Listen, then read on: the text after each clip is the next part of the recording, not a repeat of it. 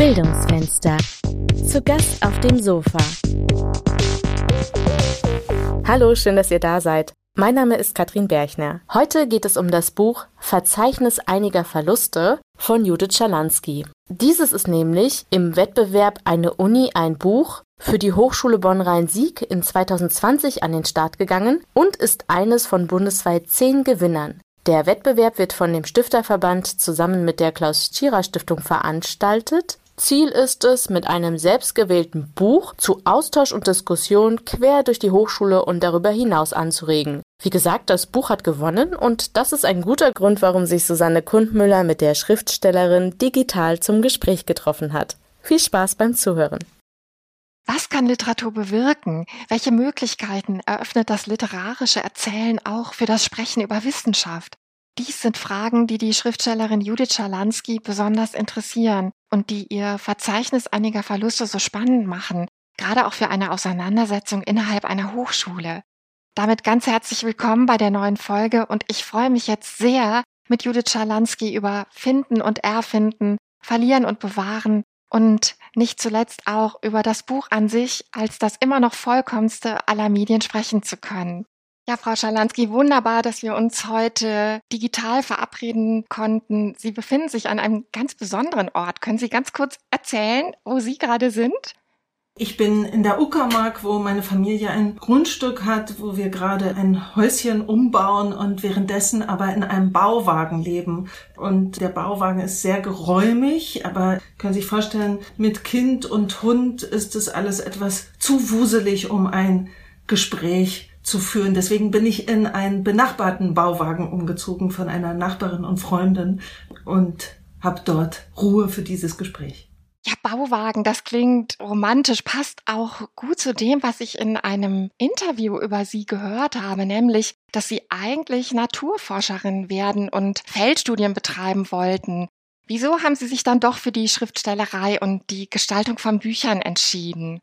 Weil das die Möglichkeit ist, genau das zu tun, aber ohne dabei tatsächlich in die Fremde hinausziehen zu müssen und vielleicht auch ohne diese alte Geschichte vom Entdeckertum nochmal neu zu erzählen. Also natürlich in der Ethnologie wird es sehr gebrochen und wird sozusagen immer wieder auch gesehen, wie sehr der Blick ins Fremde auch ein Blick auf das eigene ist. Aber es gibt einen Vorteil, nämlich man hat im besten Fall trockene Füße und man kann Forschung betreiben von der Bibliothek aus. Und als große Bibliotheksgängerin und Zuhausebleiberin kam mir das ehrlich gesagt zugute. Die Naturwissenschaften, die modernen, die arbeiten ja auch vor allem mit Zahlen.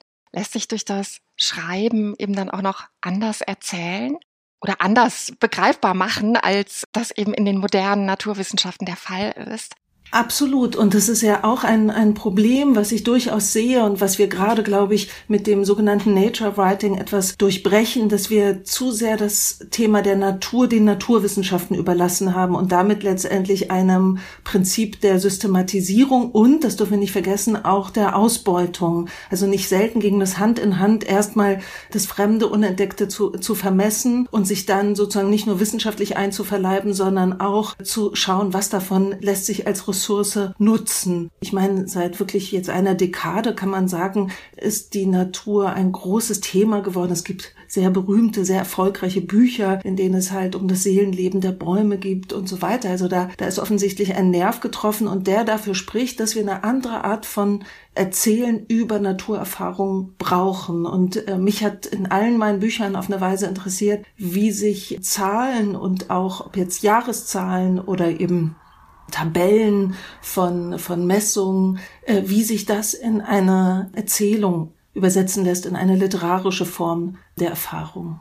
Ja, diese Faszination für die Beobachtung von Natur, Beobachtung des Lebens, diesen ewigen Kreislauf aus Entstehen und Vergehen, hat diese Faszination Sie auch dazu bewogen, ein Buch über verlorene Dinge zu schreiben? Was hat Sie an diesem Thema Verlust gereizt?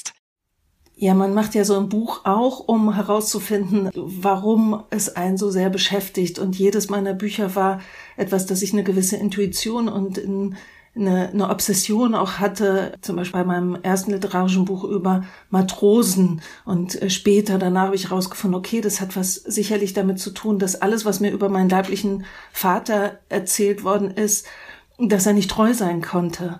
Und das ist natürlich die Matrosenerzählung par excellence. Der Mann, der immer wieder zur See fährt und die Frau, die zurückbleibt. Und gewissermaßen ist diese Verlusterfahrung des abhandengekommenen Vaters, meine Eltern haben sich früh getrennt, ich habe dann einen Stiefvater bekommen, aber es gab sozusagen eine Leerstelle auch in dem in der nicht existenten Familienerzählung. Wir alle kennen das. Es gibt immer die Geschichten, über die eben nicht geredet wird. Und die Erfahrung, die wir alle dabei, glaube ich, machen, ist, dass das Abwesende sehr wohl sehr anwesend sein kann. Das ist die ganz persönliche Lesart, aber es gibt natürlich darüber hinaus eine, mich interessiert immer der Raum zwischen Fakten und Fiktion. Und wenn etwas abhanden kommt, wenn etwas verloren geht, selbst banalste Gegenstände, dann haben wir auf einmal, stehen wir vor einem Rätsel und das versuchen wir zu ergründen. Und das Interessante ist, dass es dann eben die Literatur oder die Kunst überhaupt dann gefragt ist, nämlich Verlust erfahrbar zu machen, also vom Bestattungsritus, vom Kaffeetrinken danach, nach der Grablegung bis hin wirklich zu Geschichten, die wir uns über Leute erzählen, die uns verlassen haben und so weiter. Also das, das ist wahnsinnig interessant und ist etwas, was genuin ein literarisches Thema ist, glaube ich. Also mir, mir ging beim Schreiben auf, Verlusterfahrung ist die Voraussetzung überhaupt dafür, Kunst zu schaffen. Mhm. Sie haben an diesem Buch sehr lange, mehr als fünf Jahre gearbeitet und jedes der zwölf behandelten Verlustthemen vom ausgestorbenen kaspischen Tiger über die verlorenen Liebeslieder der Sappho bis hin zum Untergang der DDR sehr, sehr aufwendig recherchiert mindestens auf Hauptseminarniveau, wie ich gelesen habe. Können Sie uns ein bisschen erzählen davon, wie Sie diese zwölf verloren gegangenen Dinge gefunden und ausgewählt haben und worum es Ihnen bei dem Weitererfinden der Geschichten geht, die Sie sich für jedes dieser Dinge ausgedacht haben? Ja, das ist das ist tatsächlich die, die schönste Sache, sich versuchen herauszufinden, was ist es, was ich erzählen will. Und das ist wirklich ein verschlungener Prozess, der ein kompliziertes Casting-System voraussetzt, also dass ich wirklich viel herumlese und dann aber bestimmte Themen auch mir selber stelle und merke, okay, es muss einen Text über Ruinen geben, es muss einen Text geben über eine ausgestorbene Tierart, weil es mir ganz wichtig war, eben nicht nur Kunstgegenstände, nicht nur Menschengemachtes aufzuzählen, sondern eben auch Naturgegenstände, wie halt eben den erwähnten kaspischen Tiger. Und gleichzeitig immer auch zu schauen, wie lässt sich anhand dieser Geschichte auf einer doppelten Weise vom Verlust erzählen. Also gibt es eben etwas, was noch behandelt wird. Also bei der Ruine, es gibt einen Text über eine nicht mehr existente Villa im Valle Inferno jenseits von Rom und dann lässt sich ganz wunderbar eigentlich Pestgeschichte und Bildersturmgeschichte der Revolutionszeit erzählen, aber natürlich auch eine Ruinenbegeisterung, die es davor gab. Und das war etwas zum Beispiel, was mich sehr fasziniert hat, wie praktisch die alten und antiken Ruinen äh, sich auf einmal vermischen mit den neuen Ruinen und dem Wunsch natürlich auch, immer wieder das Alte auszuradieren. Und das ist was ganz Verrücktes, dass, dass es sozusagen immer Kippmomente sind. Also der, der Wunsch, etwas zu erhalten und es neu zu erschaffen, ist nicht selten auch verbunden damit, was anderes wiederum zu zerstören. Das ist auch das Thema der Archäologie oder wenn wir eben entscheiden müssen bei Bauwerken, was davon ist eigentlich erhaltenswert. Und das, was wir heute nicht interessant finden, kann sein, dass es halt in 50 Jahren etwas ist, was wieder aufgebaut werden soll. Also das ist etwas ganz Paradoxes. Gleichzeitig gibt es natürlich Themen, die mit mir zu tun haben. Also es war klar, ich muss auf irgendeine Weise diese Vatergeschichte behandeln und das tue ich letztendlich in einer ganz fiktionalisierten Form. Als amerikanische Shortstory erzähle ich, wie ein junger Familienvater mit einer anderen Frau im Palast der Republik gesehen wurde. Das ist tatsächlich eine Geschichte, die mir meine Mutter so immer erzählt hat. Ob sie stimmt, lässt sich natürlich nicht mehr rekonstruieren, weil wir wissen, jeder hat immer seine eigene Erzählung davon. Aber das habe ich zum Beispiel als amerikanische Short Story dann erzählt. Und das war letztendlich der Text, der am schwierigsten war, aber am wenigsten Recherche benötigt hat. Also man kann relativ schnell rausfinden, welche Restaurants es ähm, im Palast der Republik gegeben hat und was es für eine Atmosphäre war und so weiter. Da brauchte ich nicht viel zu lesen, aber natürlich andere wirklich in den Mythos einer untergegangenen Religion wie die des Manichäismus einzuarbeiten und dann in seinem Freundeskreis niemanden zu finden, der sich darüber mit einem austauschen will, das waren sozusagen die größten Herausforderungen und aber auch natürlich die tollsten. Das ist ja immer das Schöne. Man kann sich mit egal was in der Welt beschäftigen und irgendwann weiß man, okay, das sind die fünf Leute, die haben in den letzten 20 Jahren darüber geschrieben. Und wenn man das liest, dann weiß man den Stand der Wissenschaft. Und das ist ehrlich gesagt was, was ich liebe. Es ist wahnsinnig aufwendig, wahnsinnig, ja, auch überhaupt nicht zielführend, aber es gibt darin natürlich eine Art von Forschertum und sich vergraben, das mir sehr, sehr, sehr gefällt. Ja, also der Ausgangspunkt dieser Erzählung ist tatsächlich immer ein bestimmter Aufhänger, den Sie, wie Sie gerade erzählt haben, sehr, sehr aufwendig dann recherchiert haben. Und Sie haben in einem Interview erzählt, dass Sie sich dann für jedes Objekt, das Sie beschreiben wollten, eine ganz besondere Schreibaufgabe, Schreibübung gestellt haben. Deshalb sind diese Texte auch so vielfältig, so unterschiedlich. Gibt es Texte, die Ihnen besonders leicht gefallen sind, besonders viel Spaß gemacht haben und auch solche, die eine besondere Herausforderung waren, also jetzt eher von der Textproduktion her? Also mir hat großen Spaß gemacht, die Greta Garbo zu schreiben. Der Aufhänger ist ein der erste Film von Friedrich Wilhelm Murnau, der später Nosferatu beispielsweise oder auch Tabu, einen interessanten Film gedreht hat. Und Greta Garbo kannte ihn aus Berliner Zeiten und war ein großer Fan seiner Filme und hat es sehr bedauert, dass er eben gestorben ist, bevor sie überhaupt einen Film mit ihm drehen konnte.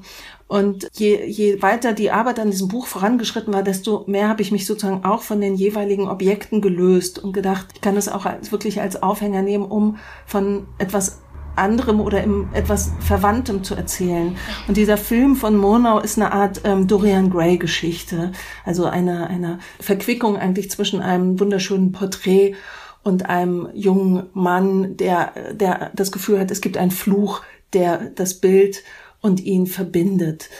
Und ähm, das hat mir sehr, sehr gefallen, dass eigentlich auf Greta Garbo, die sich früh, das vergisst man immer, die hat sich wirklich Ende 30 zu, äh, aus dem Filmgeschäft zurückge äh, zurückgezogen oder Anfang 40, Anfang ihrer 40er Jahre und dann eben noch sehr, sehr lange gelebt, hochbetagt gestorben aber eben eigentlich als eine Art Gespenst durch New York spaziert. Sie war eine große Spaziergängerin und hatte ein gutes Auskommen geldmäßig, aber war natürlich immer mit diesem Bildnis konfrontiert. Abgesehen davon, dass es halt natürlich dann diese Paparazzi-Geschichten gegeben hat. Und ich habe mich sehr durch die ganze Literatur gefressen, auch die etwas komplexe Psychologie oder letztendlich niederkomplexe. Also Greta Garbo war offensichtlich sehr unfähig, alleine zu sein und auf eine Weise natürlich, wer soll es ihr verdenken, unfassbar selbstbezogen und, und sozusagen ein sehr solipsistischer Charakter. Und diese Frau sich da reinzufühlen und dann, alle sagten, auch die Freunde sagten, dass sie ein schreckliches,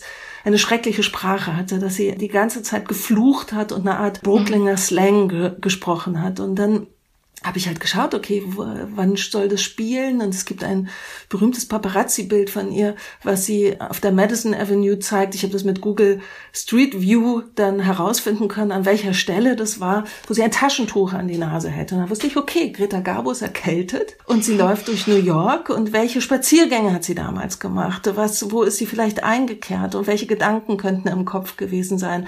Und das war toll, weil dann hatte ich so eine fluchende Figur, die aber gleichzeitig was, also da war der, der Wunsch, dass sie was Tragikomisches hat, dass sie die ganze Zeit wirklich überlegt, was, was wäre es gewesen, wie, wie hätte ihr Leben noch mhm. aussehen mhm. können. Und, und vieles davon sind auch reale Zitate, also sowas wie, ach, wenn doch nur jemand anderes für mich leben könnte. Und also mir ging es darum, auch die Tragik einer älter werdenden Schauspielerin zu zeigen, aber auch natürlich das, das etwas Lächerliche daran, aber ohne sie zu verraten. Also wie sie die ganze Zeit überlegt, ach, hätte sie sich doch nur gestern die Haare gewaschen, dann hätte sie das schon mal erledigt gehabt. Da habe ich auch meine Großmutter gehört, für die Haare waschen wirklich ein, eine Riesenunternehmung war.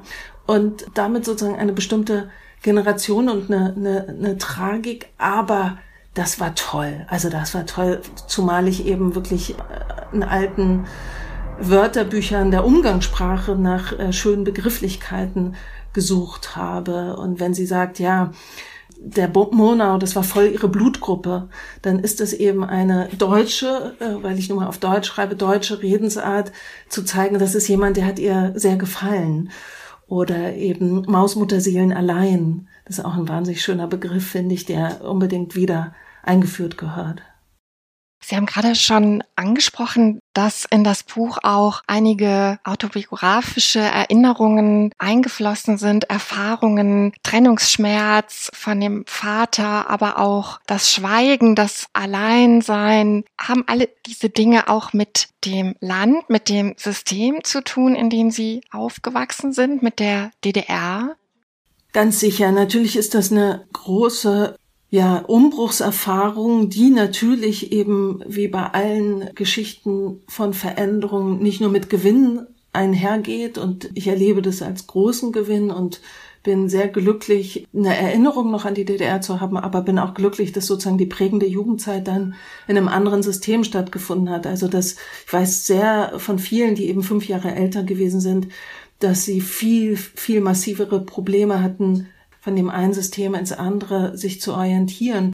Aber eben auch mit, mit einer Verlusterfahrung und mit der Erfahrung, dass alles sich auf einmal über Nacht gewissermaßen, so fühlte es sich jedenfalls an, zur Disposition steht und sich, sich verändern kann und die Erwachsenen sehr mit sich beschäftigt gewesen sind, sehr orientierungslos. Es macht ja auch was mit einer Generation zu sehen, dass die Erwachsenen auch keinen Plan haben. Und natürlich, dass das auch einhergeht, dass, dass etwas verschwindet. Ein ganzes Referenzsystem, das darf man ja nicht vergessen, wirklich bestimmte Redewendungen, bestimmte Blicke.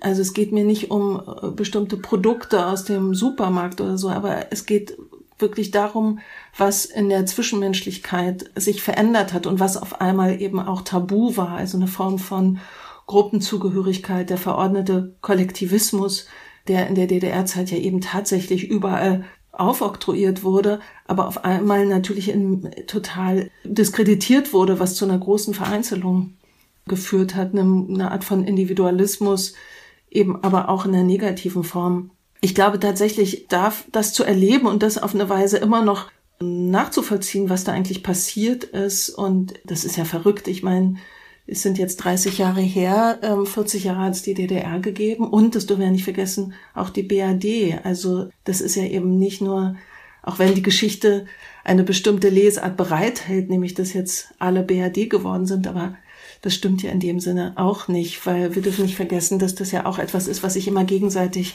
konstituiert hat. Also die BRD in einer Zeit, in der es die DDR gegeben hat, ist ganz gewiss eine andere als die eines sogenannten wiedervereinten Deutschlands.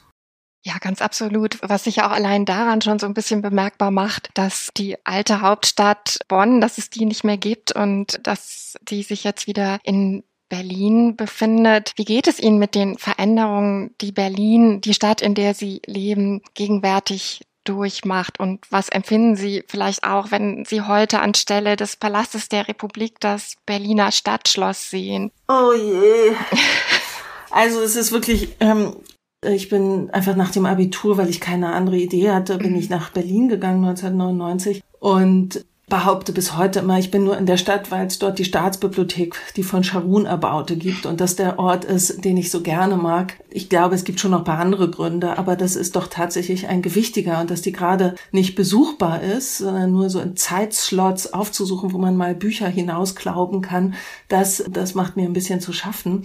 Aber Berlin hatte auf eine Weise natürlich historische Möglichkeiten und äh, man, um es kurz zu fassen, ich bin nicht sehr glücklich damit, wie sie genutzt worden sind. Und wir erleben natürlich gerade in diesen ja, Häuserkämpfen, Mietendeckel, Geschichten, ein, ein Kampf um Stadt, also Autofahrer gegen Radfahrer, Mieter gegen Eigentumswohnungsbesitzer, innen und so weiter. Das ist alles, alles dabei.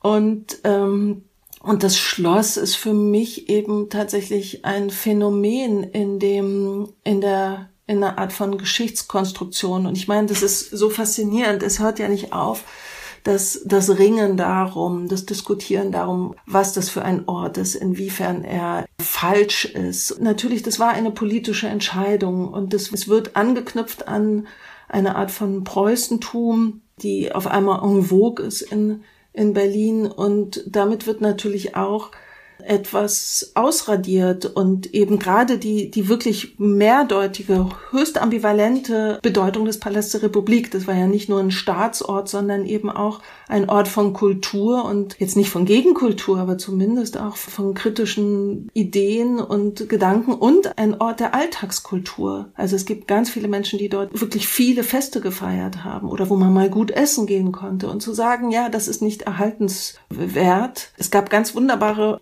Entwürfe auch, wo es eine Idee gab, wie man Schloss und Palast, ist ja auch schön, dass das Palast der Republik eben, der, die sogenannten Volkspalaste, wie man das beides verbindet. Sowas hätte ich doch sehr interessant gefunden. Also ich träume natürlich davon, etwas zu haben, was die Schichten der Geschichte erfahrbar macht. Und das ist auf eine Weise auch wahnsinnig utopisch und vielleicht ist es deswegen auch gut, Bücher zu schreiben, weil man dort das eben machen kann, ja. ohne dass das jetzt gebaut wird. Apropos Bücher, eine Geschichte, die mich besonders berührt hat, vielleicht weil ich selbst in einer Bibliothek arbeite, ist die der verloren gegangenen Enzyklopädie im Walde. Sie erzählen darin von dem einzigartigen Wissensgarten, den der Schweizer Amand Schulthess über Jahrzehnte hinweg in einem abgelegenen Tessiner Kastanienhain errichtet hat. Mit tausenden von kleinen selbstbeschrifteten Tafeln in den Bäumen und einem Haus, das überquoll mit weiteren Sammlungen, Dokumentationen und selbstgestalteten Büchern.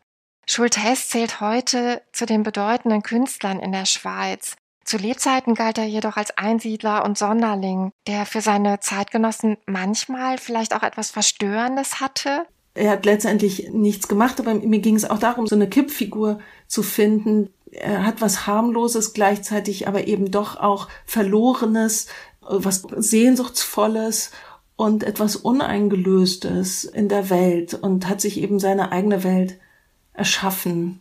Und das ist wahnsinnig tragisch, dass die Erben ist dann gestürzt im Wald und daran an den Folgen gestorben, dass die Erben mit diesem Werk nichts anzufangen wussten und das alles verbrannt haben. Und gleichzeitig kam aber die ganze Outsider-Art-Bewegung auf und sozusagen die Reste, die dann eben irgendwie gerettet werden konnten, sind heute eben wirklich kapitale Werke von den dementsprechenden Sammlungen.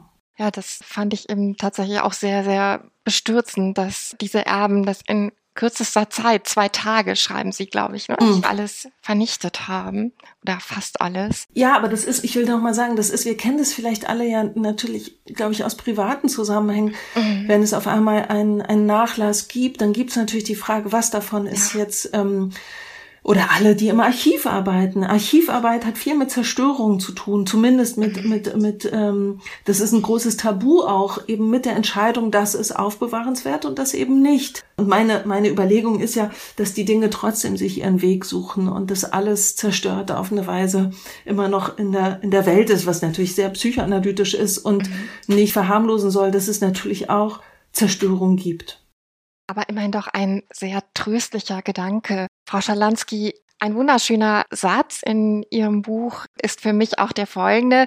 Das Buch, so schreiben Sie, ist für Sie immer noch das vollkommenste aller Medien. Und deshalb wollen Sie Bücher nicht nur schreiben, sondern auch gestalten.